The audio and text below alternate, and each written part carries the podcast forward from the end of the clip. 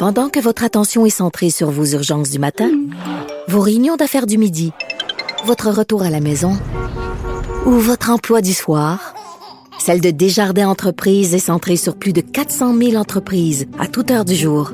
Grâce à notre connaissance des secteurs d'activité et à notre accompagnement spécialisé, nous aidons les entrepreneurs à relever chaque défi pour qu'ils puissent rester centrés sur ce qui compte, le développement de leur entreprise.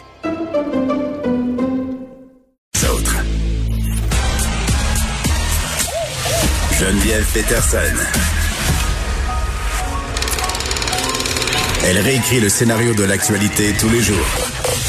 Vous écoutez Geneviève Peterson. Cube Radio. Léa Streliski est avec nous. Léa, salut. Salut Geneviève. Écoute, j'en peux plus. Euh, J'ai entendu dire que tu voulais me parler euh, des salopettes de neige et de l'arrivée du printemps. Tu sais que c'est un, un combat que j'ai mené ardemment toute la semaine. Je me suis battue contre les culottes en plastique et sur les médias sociaux euh, et à l'émission et dans la boîte courriel de la direction de l'école de mes enfants. Ah oui, toi, tu t'es rendu jusqu'à la, jusqu'à la direction de l'école. Ah, c'est parce qu'il m'a envoyé un message tellement condescendant là, euh, en disant qu'il fallait absolument fournir des pantalons de plastique et qu'on nous euh, on nous le dirait quand il nous autoriserait à envoyer nos enfants à l'école sans les dix pantalons. Non, c'est là où j'ai débarqué. J'ai fait là, ça va faire, monsieur le directeur. C'est pas vous qui allez décider ce que je vais mettre sur le dos à mon enfant avant de l'envoyer à l'école. Je suis douée, euh, dotée, pardon, de la, de la capacité de jugement quand même. J'ai trouvé ça. Ça m'énerve de me faire infantiliser par l'école. J'ai Ben, ça. Mais je, je, je, je comprends et en même temps, je, en, en tweetant là-dessus hier, euh, on m'a rappelé que c'était la même chose à notre époque, dans le fond, puis je me suis souvenu de, de, de, de, ce souvenir lointain de c'est vrai, on avait tellement hâte qu'on nous autorise à ne plus porter nos pantalons de neige. Ah C'était oui, comme un faisait espèce- chaud. Oui, c'était une sorte de boulet. C'est le boulet du Québec. Genre, chaque petit Québécois doit être élevé avec ce boulet au mois de mars qui continue de trimballer. Euh, et j'avoue que je comprends pas très bien euh, la guerre. Euh, je veux dire, je, je l'ai tweeté hier pour voir un peu c'était quoi les qu'est-ce que vivaient les parents? Est-ce qu'on est tous dans cette espèce de, de, de semaine weird ou est-ce qu'on en entend beaucoup trop parler puis là c'est devenu cette espèce de gros problème. De, Non, mais attends, le enfants- problème, c'en est un d'approvisionnement, parce que si t'es pas la mère ou le père qui a pensé au mois de juillet à s'en acheter des pantalons de printemps, il y en a plus. En ce moment, c'est les babouches. Euh, ça, c'est le mot saguenéen pour dire euh, sandales. Et euh, les maillots de bain dans tous les magasins. Donc, euh, moi, j'étais, Léa, j'étais sur une liste d'attente du pantalon de plastique. Ben non, mais c'est ça, c'est parce que ce pantalon-là, de toute façon, on le sait qu'il le, il le porte comme 12 minutes. Puis 12 moi, heures. rendu à ma, Ouais. tu sais, je veux dire, rendu à ma troisième, euh, moi, je je- j'ai décidé que j'achetais plus jamais ce pantalon-là, qui est juste une- un gaspillage Non, mais euh, attends, le d'argent et de panta- ressources. tellement le pantalon de printemps, les bottes de printemps, les mitaines de printemps, la tuque de printemps, tout ça pour une semaine au mois de mars ou au mois d'avril. Pour vrai là, moi ça, ça me renverse à chaque année, à chaque année, euh, je sais que ça va être ça, à chaque année ça me met en maudit et à chaque année je reçois le même courriel de l'école puis ça me fâche parce que je me dis hey obliger des enfants à porter un pantalon de neige parce que pour ceux qui n'ont pas le fameux pantalon de printemps là, c'est ce qui est obligé. Euh, il faisait 17 hier. Il faisait Ben, 17. je sais, mais écoute, j'étais allée chercher les enfants, euh, je suis allée chercher ma plus petite, puis je voyais comment les enfants sortaient de l'école, puis écoute, ils étaient pour de vrai habillés comme si on était en janvier. Là. Il y avait tucs, cache-oreilles, des mitaines, je sais. Mais c'est quoi, hein? Pourquoi? C'est parce que euh, moi, j'ai demandé à ma fille parce que elle me dit, mais maman, euh, ils vont m'obliger à le porter. Elle dit, Oui. les vêtements que j'ai, ils m'obligent à les porter. Mais je fais Exact. parfait, je te les donnerai pas. Comme ça, tu seras pas obligé de les porter. Mais c'est fou Ben, quand même, tu sais, si la, Mais il fait 17. Mais c'est ça que je me disais aussi. Puis en même temps, je veux pas rajouter du travail aux éducatrices puis aux profs qui ont, ont déjà la qui ont déjà la cour pleine. Mais c'est moins de travail, Euh, pas mettre de tuque puis de pantalon. Ben c'est ce que c'est ce que je me dis. Alors je comprends la logique de si ton parent t'envoie à l'école habillé de même, il faut que tu le portes. Genre ça, je comprends la logique, ok? Mais par contre, la logique d'imposer un pantalon neige quand il reste trois ronds de neige dans la cour. S'ils même se mouillent, s'il tu revient un comprends? peu- oui, je le sais. Ils peuvent pas mouille, mais bon, comprendre. je veux dire, Ils peuvent pas comprendre, les enfants. Tu comprends? Ils se roulent dans la neige. Ils sont pas capables.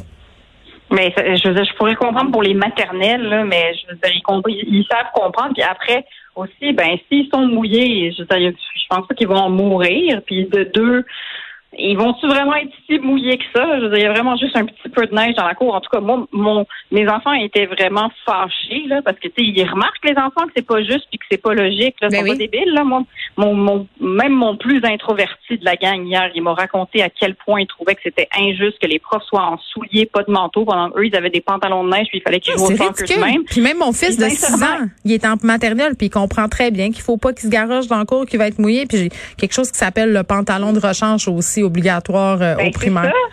Moi, c'est ce que j'ai fait. Je, je leur ai mis un pantalon de rechange. Puis j'étais comme si tu te mouilles, tu mettrais un pantalon de rechange. Puis je leur ai dit sincèrement, c'est l'école vous chicane parce que vous n'avez pas de pantalon de neige, puis vous revenez à la maison avec une punition, je vous punirai Ah, mais pas. là. attendez, Je- je- attends, euh, c'est- Léa, le directeur de l'école me dit, écoutez, Madame Petersen, je comprends votre point, mais ça se pourrait qu'on vous appelle pour que vous veniez porter des pantalons euh, à votre enfant durant la journée. Puis j'étais comme, ben, je répondrai pas au téléphone.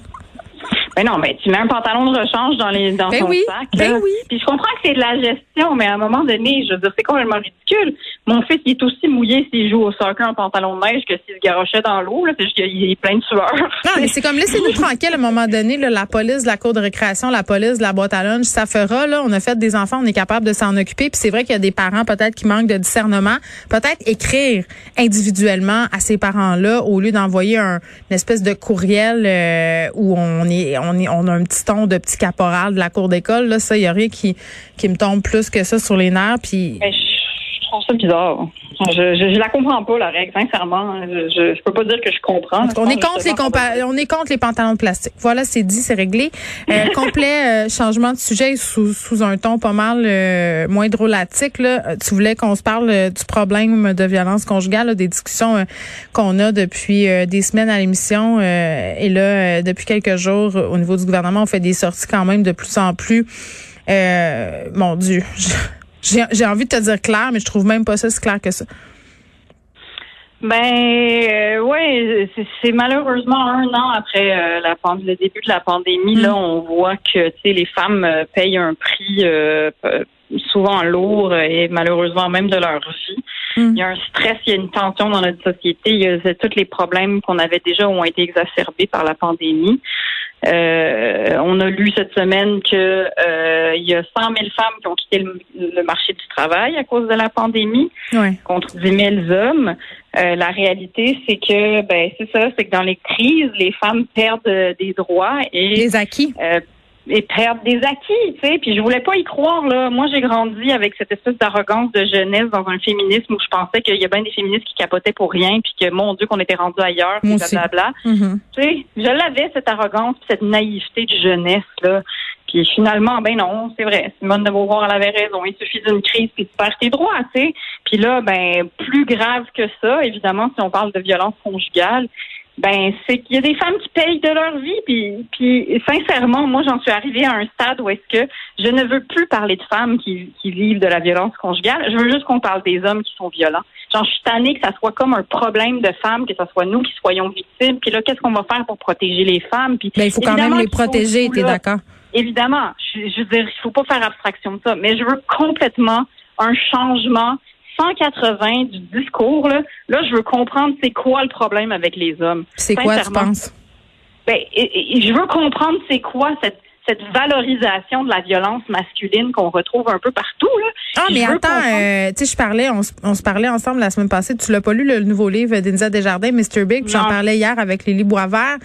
Euh, tu sais, il y, y a un peu de ça là-dedans, mais surtout le nouveau livre de Lise Plank sur la masculinité positive, Oui. là, elle explique vraiment très bien euh, comment on valorise la violence chez les hommes, et ça depuis leur plus jeune âge, là, qu'on valorise les, les héros euh, dans les films d'action qui résoudent leurs problèmes grâce euh, justement à la violence, comment on, on, on rend ça de- en quelque sorte vraiment là, puis je le vois chez mon petit gars de 6 ans là, euh, il regarde des films d'action puis dans les jeux vidéo, c'est toujours par la violence que ça passe. Donc on valorise ça, ça, ça fait partie du en tout cas, c'est l'ombre peut-être d'un début d'explication.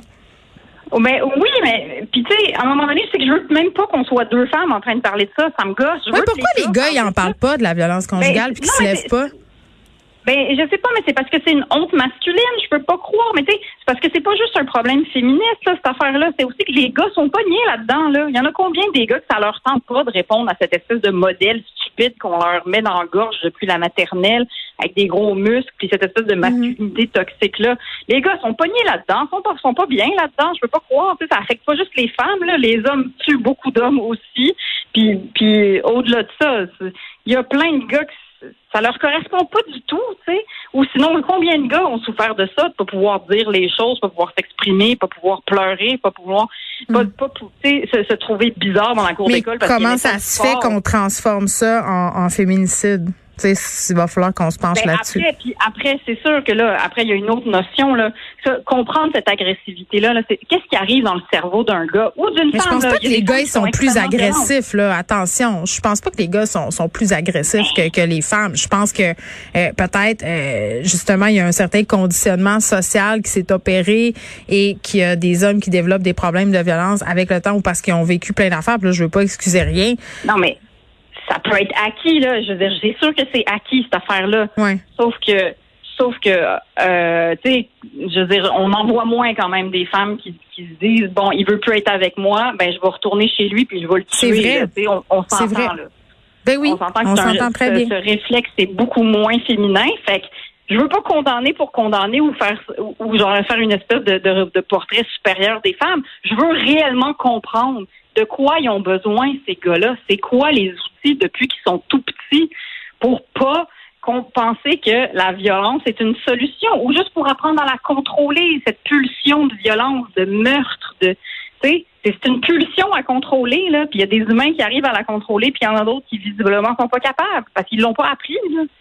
Fait que je, veux que les outils, je veux que le, langage change, je veux que le discours change. Je suis contente que François Legault ait dit ça en, en conférence de presse il y a quelques Ah, semaines. mais moi, j'ai trouvé quand même que c'était. Ah oui, mais c'était un peu maladroit là, de dire que c'était pas viril Ben de oui, mais- frapper une femme. Là. Je veux dire, ça n'a rien à voir avec la virilité là-dedans. Là. Ça, c'est en est de la masculinité toxique, bien désolé. Là.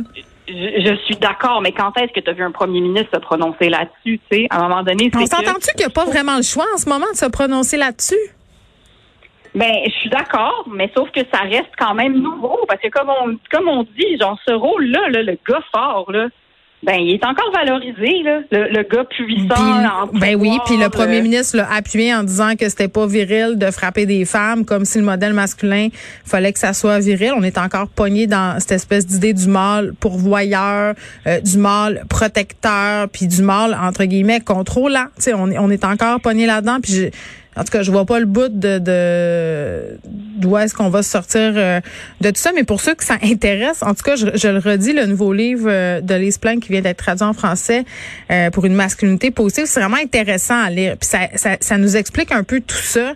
Euh, pourquoi euh, certains gars valorisent justement euh, l'image euh, du gars qui règle ses problèmes par la violence puis en étant, comme le dirait François Legault, viril de la mauvaise façon. Léa Streliski, merci.